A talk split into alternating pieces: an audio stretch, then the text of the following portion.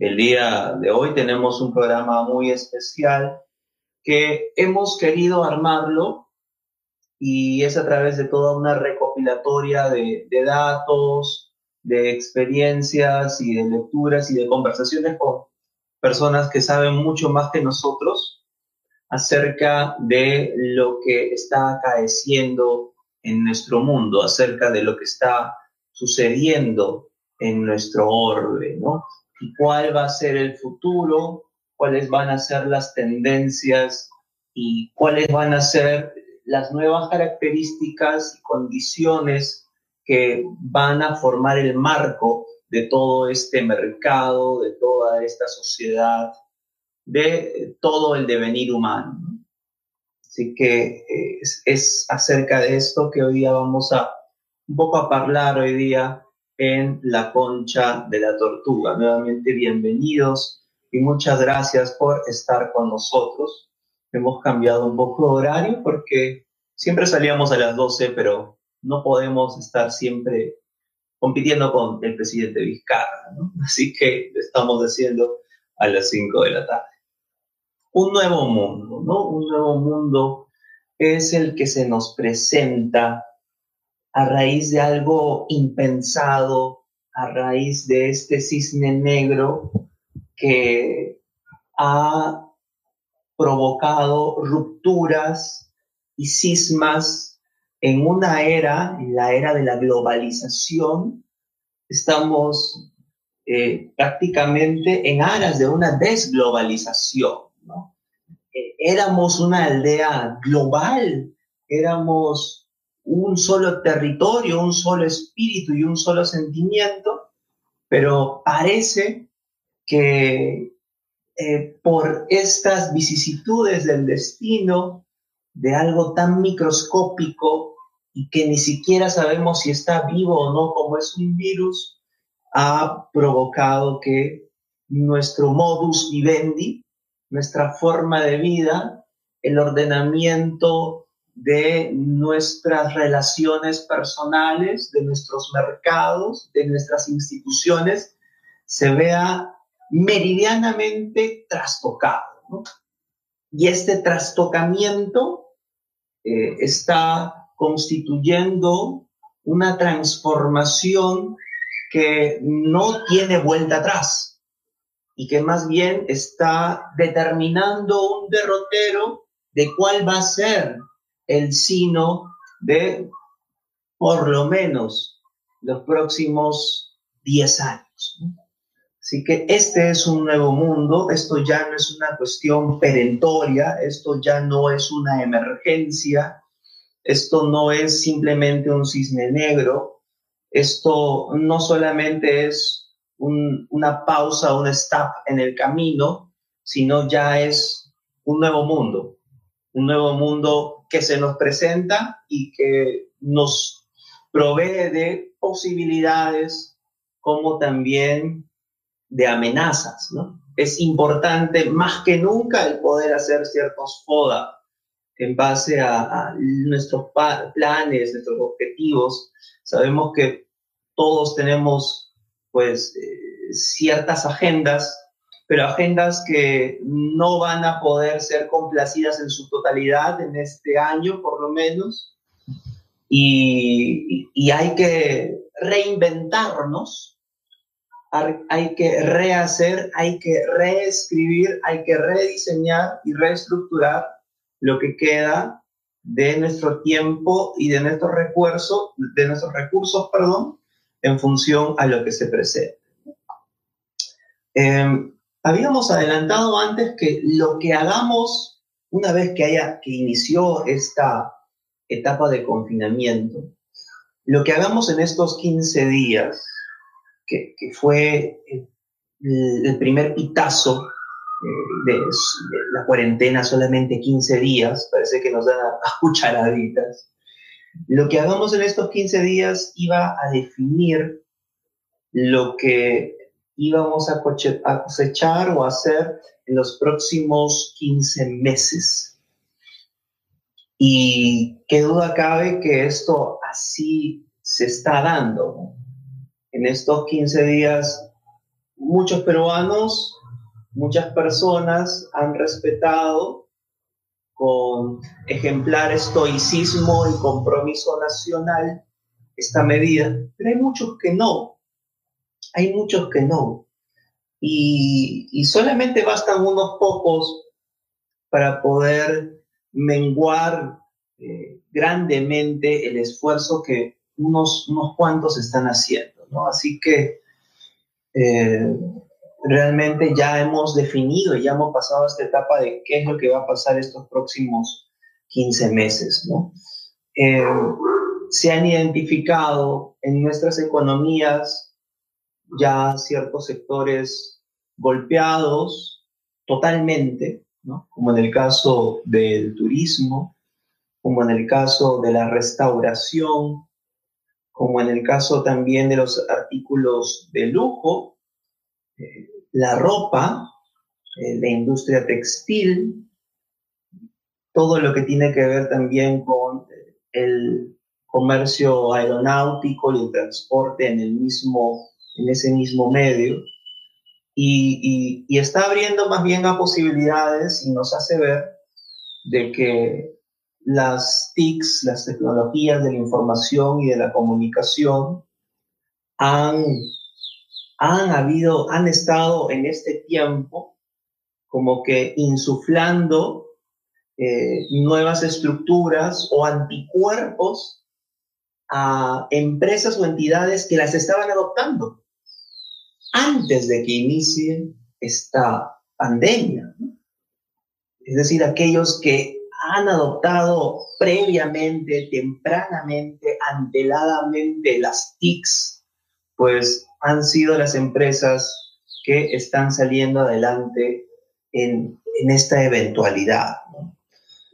Eh, tanto así que la telemedicina, la teleeducación eh, y los servicios in streaming, el e-commerce, todas, eh, todo lo que forma la economía digital está teniendo bonanza o por lo menos pues tiene una afectación eh, comparablemente menor a la que tienen pues otro, otros sectores de la industria y del mercado.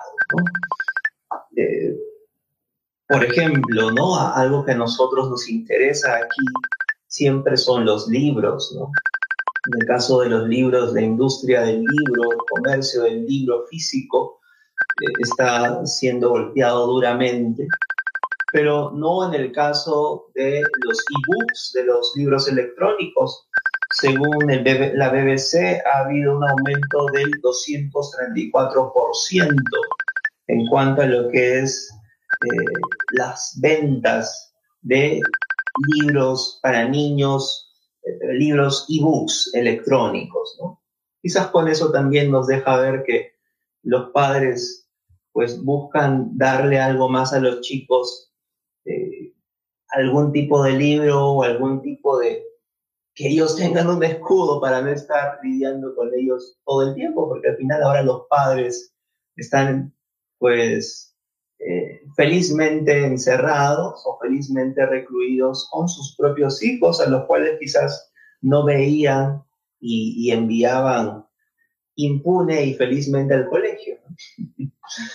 Em, otro panorama que ante ello se nos cierne es que mm, muchos piensan que, claro, pareciera que el presidente de la República y pareciera que el gobierno nacional eh, manejan el espacio y el tiempo y, son cual esculapio y, manejan las enfermedades. Y es decir, que cuando se acabe la cuarentena, también se va a acabar el coronavirus. Y esto, lógicamente, que no es así, ¿no? Quizás lo sabemos, pero perdemos esa perspectiva porque hemos delegado la responsabilidad de nuestra supervivencia y la carga de nuestro bienestar en el Estado o en su máximo representante, que es el presidente de la República. Sin embargo, esto, por supuesto, no va a ser así. y el presidente de los colegios médicos del Perú, pues el doctor Miguel Palacios, ha establecido tres posibles escenarios o bombas de tiempo, bombas sociales que van a devenir terminando solamente la cuarentena. La primera son los mercados, que todos sabemos que en los mercados ahorita existe un alto índice de contagio. Eh, en segundo término están las personas que están buscando volver a su terruño, a su querencia. Tenemos muchos amigos, muchos, eh, muchas amistades o familiares, personas que están, por ejemplo, trabajando en la metrópoli y pues simplemente no existe actividad económica y por ende no pueden subvencionar eh, su propia manutención. Ergo, por tanto, necesitan volver a su periferia, necesitan volver al terruño, al departamento, de la región donde son originarios porque en la capital pues no hay actividad como en todo el país. Y se ha visto en sendas, en sendos reportajes, pues que las personas están armando una especie de éxodo o de égira, eh, haciendo patetismo de querer caminar de Lima a Piura o de Lima a Puno, ¿no? En los extremos. Felizmente el gobierno está tomando atención a esto, porque en realidad, huelga decir, pues este, eh, si no, el que no llora no mama, lamentablemente este es así, y está tomando acción el gobierno para poder ayudar a nuestros compatriotas a que puedan llegar con buen puerto y a sus distintas regiones. Entonces, es lo que se está haciendo en ese segundo problema, es la segunda bomba social. Y la tercera, por supuesto, es la pobreza, ¿no? La pobreza que, la pobreza que limita eh, y no puede resistir eh, eh, un confinamiento demasiado extenso. Las personas tienen que salir a trabajar tienen que ganarse el pan eh, y, no les importa si es que se contagian o no se contagian, porque al final de cuentas se vive del día a día. Es una economía del día a día, ahí también nos hace ver cómo estamos nosotros los, los peruanos, ¿no? Es una economía del día a día. Así que eh, eso es, es importante tomar nota para saber en qué estado estamos nosotros. ¿no? conversaba con un amigo, un amigo médico, y me anotó algo interesantísimo y quería también compartirlo usted, a ustedes, porque no solamente quiere estar yo inquieto con, con, esta, este pensamiento.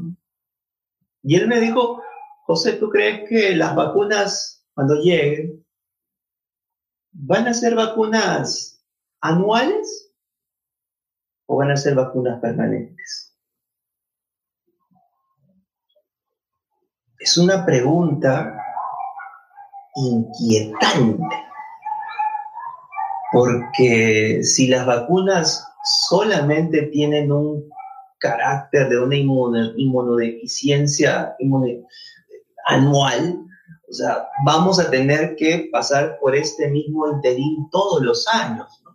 Ya habían adelantado los los, científicos y los investigadores de que esto iba a ser pues una cuestión estacional. Pero todos estamos, pareciera, esperanzados en la idea peregrina mm, y más que idea en la fe de que la vacuna va a llegar y de que nos va a salvar. Y la verdad es que la vacuna no va a llegar. La vacuna no va a llegar a tiempo. La vacuna va a demorar, va a tomar su tiempo. ¿Cuánto tiempo nos va a tomar vacunar a 30 millones de personas? Solamente en nuestro país, 30 a 31 millones de personas. ¿Cuánto toma eso, no? ¿Cuánto toma el hecho de vacunar a todos los peruanos? Ni hablemos de todos los ciudadanos del globo, ¿no? ¿Cuánto toma hacer eso? Así que el mundo eh, ha cambiado. El mundo nos ha superado. El futuro ya llegó. Así que lo único que queda ahora es adaptarse, ¿no? Y entender que, por ejemplo. El distanciamiento social va a ser una política social común y que el aislamiento no va a ser visto como una patología, sino simplemente como una medida de cuidado y de autopreservación. Así que las cosas y los paradigmas están cambiando. Y eso va a trastocar las relaciones sociales. Y, al, trastocar las relaciones sociales estamos hablando también las leyes que rigen el mercado. Y si hablo de leyes que rigen el mercado, estamos hablando de cómo afectan nuestros trabajos, cómo nos ganamos el pan. Esto claramente no debió pasar, pero ha pasado. Por ahí alguien me decía, bueno, esto, eh, la llegada al Perú y al sector público y privado de, por ejemplo, la automatización con robots, código, o el blockchain, o otras herramientas de, de automatización y de sistematización iban a demandar o a demorar eh, que llegaran al Perú y, a empresas muy pequeñas por lo menos dentro de los próximos 20 años o 15 años. Pero ahora, con esta aceleración agresiva, pues no nos va a tomar y no nos está tomando apenas menos de un año. ¿Por qué? Porque ahora todas las empresas y todas las instituciones, hablamos también del sector público, por supuesto, englobando todo, todas son organizaciones tecnológicas. Todas. Todas. Ahora que sean instituciones tecnológicas, pero que se dediquen a la salud, que se dediquen a eh, servicios que aprovisionen justicia, que eh, lleven insumos, que provean educación. Y otros es algo muy distinto. Pero ahora todas las instituciones son tecnológicas, todas son tecnológicas sino que cada una se desarrolla en un rubro diverso. Y ese es el nuevo panorama, ¿no? O sea, lo tech, lo tech, lo tecnológico es lo que actualmente va a imperar y va a mandar. Si alguien era, digamos, un analfabeto en lo tecnológico o en lo digital, pues va a tener que alfabetizarse o si no sufrir las consecuencias del mercado al que es menos apto. Así que es necesario ese cambio de chip. Es necesario eh, adoptar esas nuevas tecnologías y adoptarlas con, eh, con todas las herramientas que podamos poseer. Desde luego que nosotros siempre aquí, en, en este programa, hemos esgrimido la idea que la herramienta es esencial pero, ¿qué hacemos de esa herramienta? ¿Cuál es el pensamiento? ¿Cuál es el norte? ¿Cuál es el método que guía la utilización de esa herramienta? Más aún hoy, el llamado pensamiento computacional debe ser motivo de repaso y de adherencia a todo lo que nosotros conocemos como raciocinio o habilidad, ¿no? Aquí un poco que, se va eso, ¿no? Un poco que la habilidad criolla, un poco que el llamado esfuerzo, este paradigma del filósofo Tongo, eh, sufre, peruano sufre, eh, ya queda como un arcaísmo. La física que nos dice que el esfuerzo es fuerza sobre área, ¿no? Es la fuerza sobre el área. Pero en suma, el, esfuerzo solamente va a ser valioso como fuerza si es que tiene como norte su metodización, su sistematización o su automatización. ¿no? vale solamente el esfuerzo simplemente como una proeza poética, ¿no? Eh, es ahora un tiempo en el cual yo no digo que exista la crisis de las humanidades, porque nuestro Perú es, tenemos obviamente un premio Nobel de literatura, pero claramente las humanidades no son en este momento las protagonistas, ¿no? O sea, claramente es parte de nuestra existencia y desde luego pasarán milenios y al final de cuentas lo único que van a quedar son dentro de nuestra obra eh, como seres humanos, van a ser los libros de literatura o filosofía, ¿no? Porque al final los libros de ciencia, los, libros relacionados a, a, lo tecnológico, a lo ingenieril, pues están en constante evolución, bullición, eliminación y corrección. Y al final de cuentas quedan estas obras de arte que son los textos de poesía, de literatura, de filosofía, de humanidades, ¿no? Pero no son en este momento y no debe ser en este momento prioridad para el Estado. ¿no? es el momento de la adopción de la tecnología, es el momento de la adopción de nuevos métodos de pensamiento, como les mencionaba el pensamiento computacional. Ese es el nuevo escenario. ¿no? Así que debemos estar abiertos a, a esas posibilidades, ¿no? Posibilidades como, por ejemplo. El hecho de buscar prosumir los servicios que ofrece una empresa, una entidad o una organización. Prosumir, ¿qué será eso? Eh, uno va a Starbucks, por ejemplo, y en Starbucks eh, rompe con lo que antes se hacía en las antiguas cafeterías, no existía un mesero, una mesera te llevaba la orden, te tomaba la nota y, te atendía en lo posible, ¿no?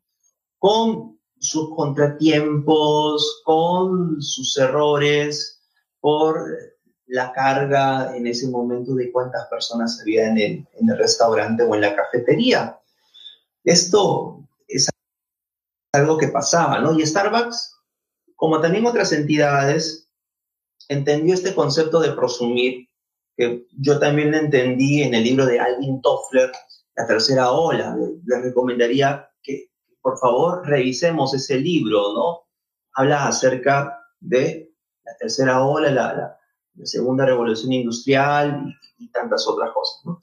Pero el aspecto de prosumir simplemente se basa en que el usuario o el cliente, en el ejemplo de Starbucks, pues pueda aprovisionarse él mismo, por ejemplo, la orden. Ya no existe un camarero que lleva esa orden. Entonces, esto hace, claro, tú dirás, bueno, pero la empresa se ahorra. Se ahorra, pero también el cliente, pues ya no tiene que estar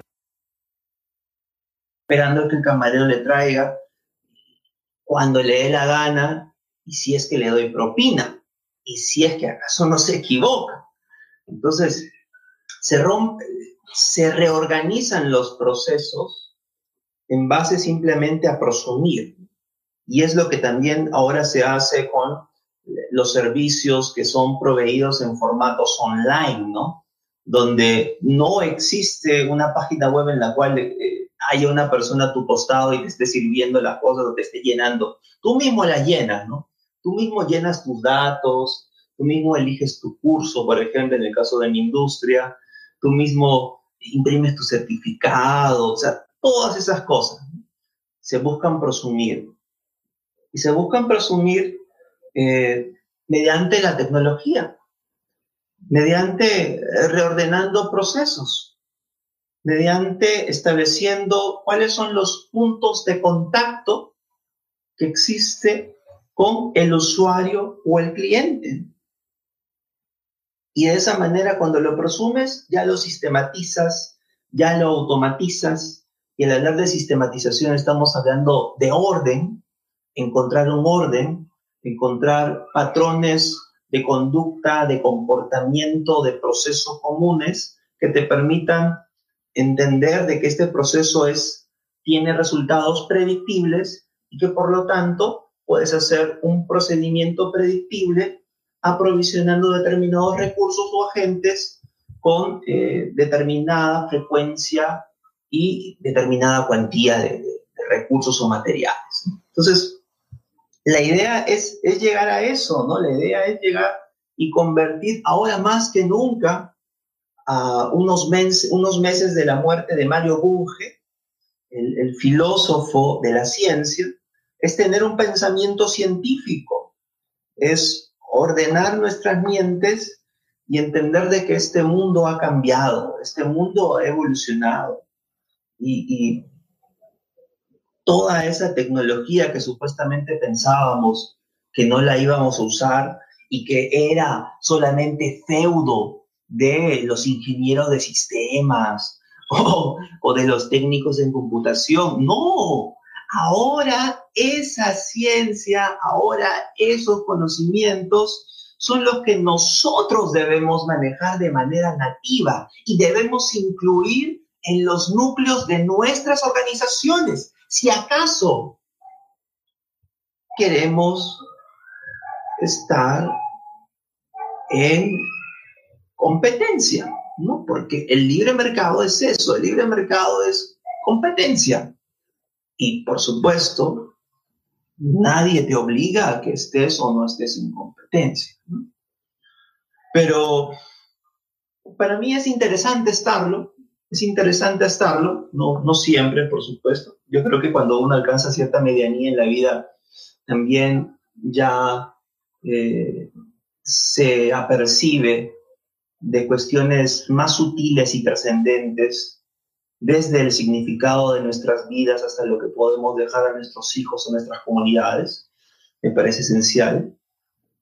Pero si acaso tienes aún el vigor, pues es momento de actuar, Es momento de actuar y ver de que claramente la tecnología ya no es una cosa de ingenieros de sistemas, que ya los técnicos de computación, en realidad nosotros debemos ser los propios, nuestros propios técnicos de computación.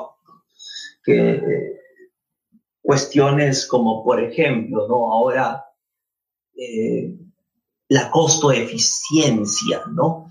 el ver que algo, alguna actividad en plena crisis, por supuesto, debemos saber si es costo eficiente o no.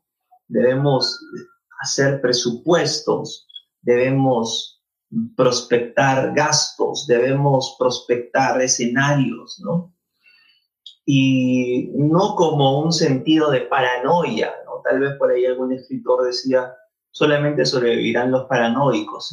puede ser que sí, puede ser que sí, ¿no? Y puede ser también que los más valientes primero mueran.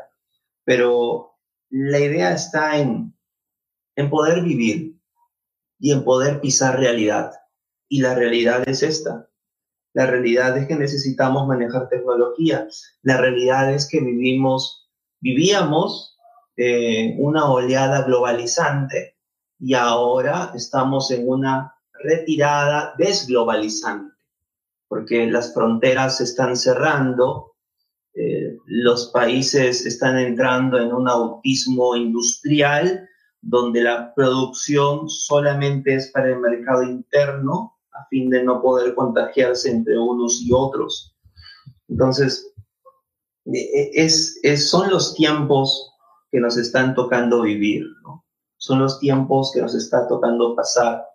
Y por eso es que de alguna manera también llamábamos a este, a este programa eh, como un paseo, un paseíto en Chernobyl, ¿no? O un, pasito, un paseíto en Chernobyl, ¿no? Porque las cosas eh, van a cambiar tremendamente, ¿no? ojalá, esperamos que la infraestructura ciclista se vea potenciada, se vea fomentada desde el Estado y que esa, ese invento se pudo desarrollar en el siglo XVIII, pues mm, realmente lo redescubramos y veamos que, como decía Steve Jobs, ¿no? La computadora es la bicicleta de la mente, ¿no? Pero la bicicleta, pues, es la bicicleta y es el vehículo popular en este momento más seguro que existe, más seguro que caminar, más seguro que caminar es andar en bicicleta, más seguro que caminar es andar en bicicleta. Así que eh, esperamos que, haya un renacimiento y un florecimiento de todo esto. Por supuesto que lo estaba viendo, ¿no? Y por supuesto que después de toda crisis y en toda crisis, siempre van a salir perjudicados los que menos tienen. Eso es inevitable. Lamentablemente es así.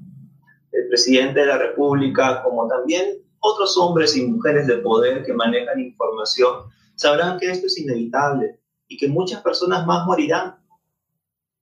Se han hecho los esfuerzos para que sea, eh, amenguemos el daño. Yo creo que sí. Nadie le puede acusar al presidente Vizcarra de que ha podido parar esta crisis o ha podido actuar de otra mejor forma. Las emergencias o situaciones tipo cisne negro como estas son cuestiones en las cuales tienes apenas un tiempo mínimo de resolución y un margen máximo de error. Además de que las determinaciones y los resultados ya han estado dados antes de. Nadie puede cambiar en este momento el sistema de salud el sistema de salud que tenemos es lo que es en este momento y es lo que tenemos. Nuestro sistema educativo, nuestra propia educación, la educación de nuestras personas, la formalidad o informalidad de nuestra economía es lo que es en este momento y no hay cambio. Y vamos a vivir las consecuencias de eso. Así de simple. No hay aquí fórmulas mágicas. No hay y esto nos llama a la reflexión de que hemos vivido constantemente para afuera, para la mera discusión y el discurrir de opinologías absurdas, sin ningún tipo de argumentación basada en la razón o basado en el conocimiento hemos estado discutiendo por discutir. Hemos vivido para afuera. Y nos hemos convertido en foodies que tomaban, pues, fotogramas de las últimas comidas que hacíamos, o, o de runners que corríamos y hacíamos ejercicio, nos tomábamos foto a los cuadritos en el gimnasio, o Instagramers que mostraban su tren de vida fabuloso y estrambótico y, pomposo, ¿no? Hemos vivido así, hemos vivido así, hacia afuera, ¿no? Y ahora la vida y la naturaleza nos han botado hacia adentro. Quédate en tu casa. A ver, pues, vive contigo. ver contigo, a ver, ¿qué haces? ¿Qué haces sin salir? ¿Qué haces sin estar mostrando al otro lo que tienes? ¿Quién eres para ti? Eso es lo que nos ha dicho la vida en este momento. Y claro, y tenemos que matar nuestras horas de ocio, pues viendo Netflix y, o, Prime o HBO o lo que sea, ¿no? Y, puede ser interesante algunas cosas que veamos, ¿no? Yo había puesto este programa un, paseíto en Chernobyl. por ahí he visto un capítulo de, esta serie de HBO, Chernobyl, pero no, no, no la he terminado, pero eh, me llama más la atención de lo paradójica que es la existencia. El hecho de que vivíamos tanto para afuera, tanto para la foto, vivíamos en un paraíso digital donde nuestros super convivían con sus más exóticos deseos pero no nos habíamos educado cómo se movía esta economía digital. O sea, éramos simplemente pasantes, éramos simplemente sombras en el ecran y no habíamos entendido cómo se manejaba esto.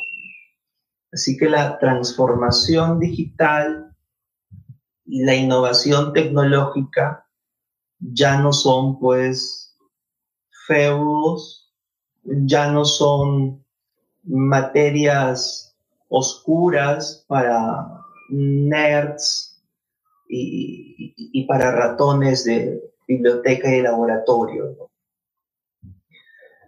Pero volviendo a esto, esta crisis, como todas las crisis, siempre va a ensanchar la diferencia, las grandes diferencias que existen entre ricos y pobres. Diferencias que desde luego radican principalmente en el poseer conocimiento. Y el poseer conocimiento no solamente es estar leyendo, pues, o tuiteando, buscando en Facebook, ¿no? Lo que pasa es que ahora vivimos en lo que se llama un oscurantismo blanco u oscurantismo digital. Existe tantísima cantidad de información. Existen para una sola pregunta o para una palabra existen millones de entradas que una persona podría consultar. Y eso hace que cuando las personas buscan información, caigamos en la distracción. Caigamos en la distracción. Y, y no, no cumplamos con nuestros fines, no cumplamos con nuestras metas.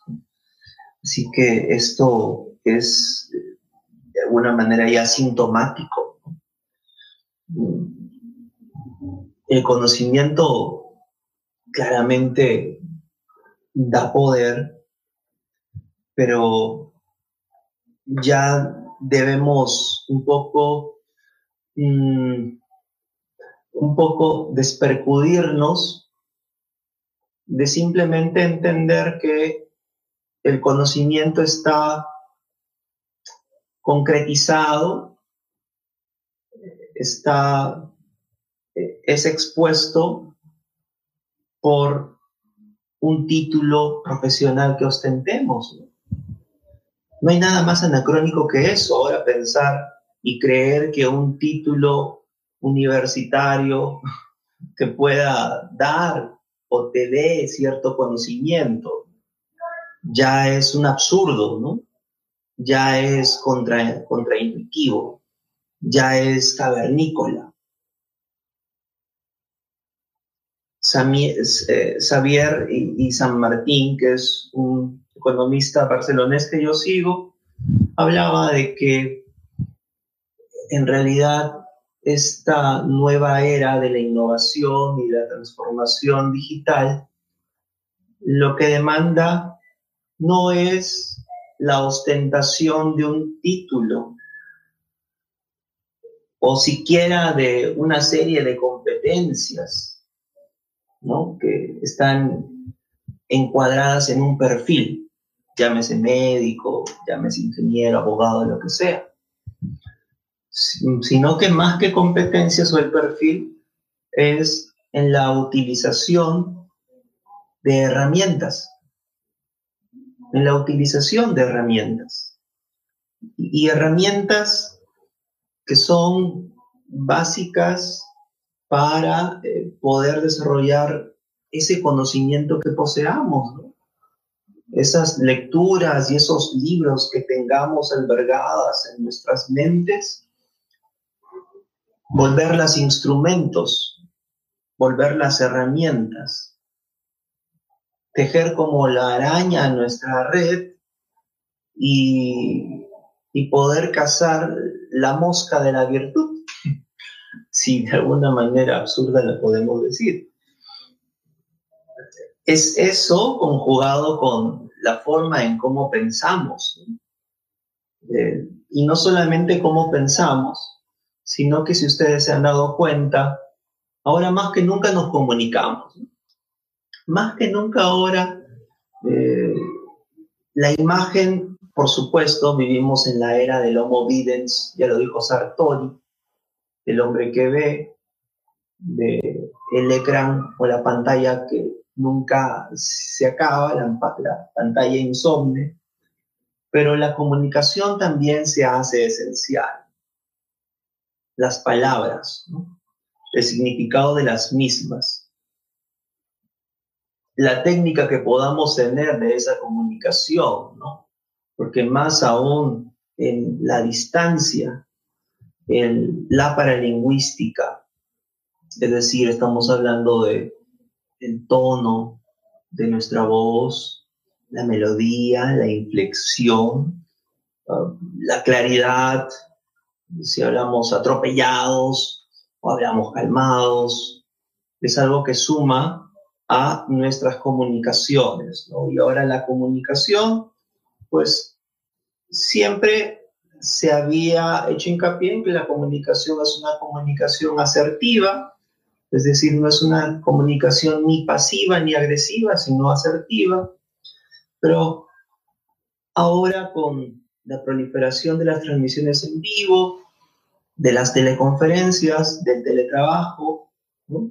Muchos de ustedes harán teletrabajo mediante Zoom, mediante Hangouts, mediante Windows Team y la comunicación se hace esencial. La idea es eh, saber comunicar, y saber qué es lo que voy a comunicar. Y, es, es de alguna forma lo que nosotros pues eh, tenemos que resolver dentro de las competencias que tenemos que ahora adoptar. Bien amigos, entonces esto ha sido en conclusión alguna de las cosas que hemos querido compartirles hoy día en este programa, un poco hablando acerca de eh, cómo se presenta este, este mundo, cómo se presenta las nuevas tendencias, eh, cuál va a ser el derrotero a seguir dentro de eh, próximo año, huelga decir que no va a cambiar mucho, que el distanciamiento eh, social va a ser de buena educación, que el aislamiento social va a ser una condición absolutamente normal, que ya no van a volver los eventos sociales, o sea, estoy hablando de reuniones masivas de gente, por lo menos no en unos años, no a menos que pues, eh, eh, seas un poco kamikaze. Eh, en el caso de, de, la bicicleta, esperamos, sí, con ansias que esto realmente se pueda dar. Y en el caso de, de la educación, pues las los intereses de los chicos van a ser cambiados, ¿no? Principalmente a la tecnología, a todo lo que tiene que ver también con las ciencias de la salud, todo lo que tiene que ver con el ámbito de la comunicación, del marketing, del e-commerce, ¿no? Esta, esta pandemia lo que ha hecho simplemente es, eh, ha acelerado la adopción de las tecnologías. Y si queremos estar, es algo absolutamente voluntario, si queremos estar acordes con estos tiempos, pues hay que aprender tecnología.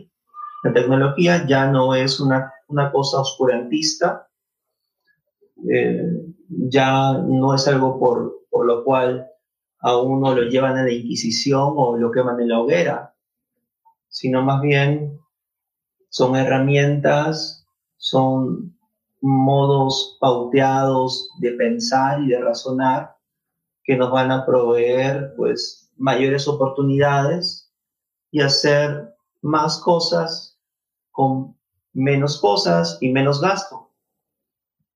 Ese es el principio esencial de, la tecnología, ¿no? Hacer más con menos.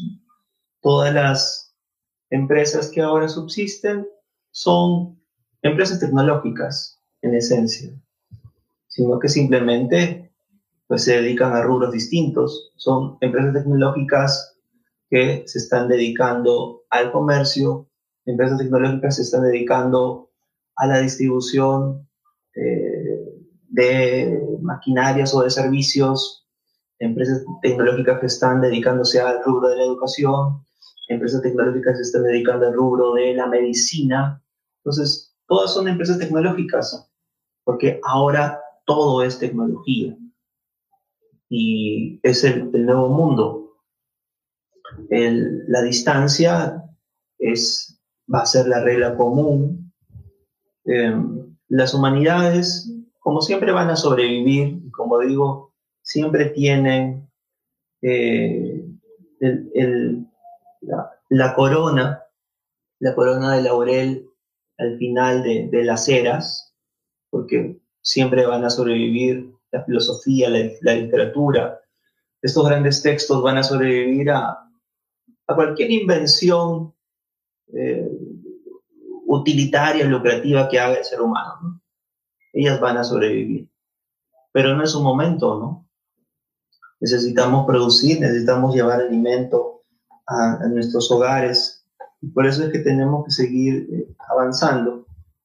Y para ello también tenemos, y con eso termino, destruir ciertos paradigmas, ¿no? Destruir ciertos paradigmas. Porque para construir hay que destruir. Hay que destruir eh, ciertos, ciertas creencias arcaicas. Hay que buscar constantemente la innovación. ¿no? Siempre a veces había una dicotomía entre lo que era innovación y tradición. ¿no? Claramente ahora todo es innovativo, todo debe ser innovativo. La tradición, si acaso nos rememora a costumbres y a ideas que son afines a determinado grupo humano, bueno, pueden ser pues eh, útiles y son útiles las tradiciones dentro del sector del turismo, por ejemplo. Pero como ustedes ven, eso en este momento ha quedado en stop, ha quedado en pausa. Y la idea es que hay que abrirnos a un nuevo mundo. Este es un nuevo mundo. Este es un nuevo escenario que requiere nuevos actores. Y recordemos, haciendo un poco de recordaris de la historia, que las grandes fortunas, por ejemplo, también se hacen en los tiempos de crisis. ¿No? Solamente las grandes fortunas, hay otras fortunas que se hacen dentro de las crisis, porque son eh, eventualidades o reacomodamientos del mercado, pues que te ofrecen una posibilidad cuando te cierran otra. Así que es el momento de reinventarnos. Yo creo que también es un momento de reflexionar y de encontrar eh, algo de esencia espiritual en lo que vivimos. No todo es material, ¿no? Eh, que este encierro sirva también para descubrir quién quiénes somos y entender también que estas cosas, esta dimensión material, pues es efímera absolutamente. En nuestro país apenas tenemos una esperanza de vida de 75 años y esto es, no nos vamos a llevar nada, pero sí podemos dejar a los demás algo, ¿no? Y es mediante nuestro ejemplo y mediante el despliegue de las eh, pocas virtudes que podamos tener, ¿no? De las competencias que tengamos. Debes exponerlas, la idea es explotar esas competencias, esas potencialidades que tengamos y qué mejor que a la luz del conocimiento, que a la luz del conocimiento, que más que ser bibliófilos, adoradores de libros, también trascendamos y seamos nociólatras, que seamos adoradores del conocimiento. Bien amigos, esto ha sido todo en este programa, hablando un poco acerca de este mundo que se nos presenta el día de hoy. Mi nombre es José de la Roca y ha sido un gusto compartir con ustedes en este nuevo episodio del podcast en Spotify.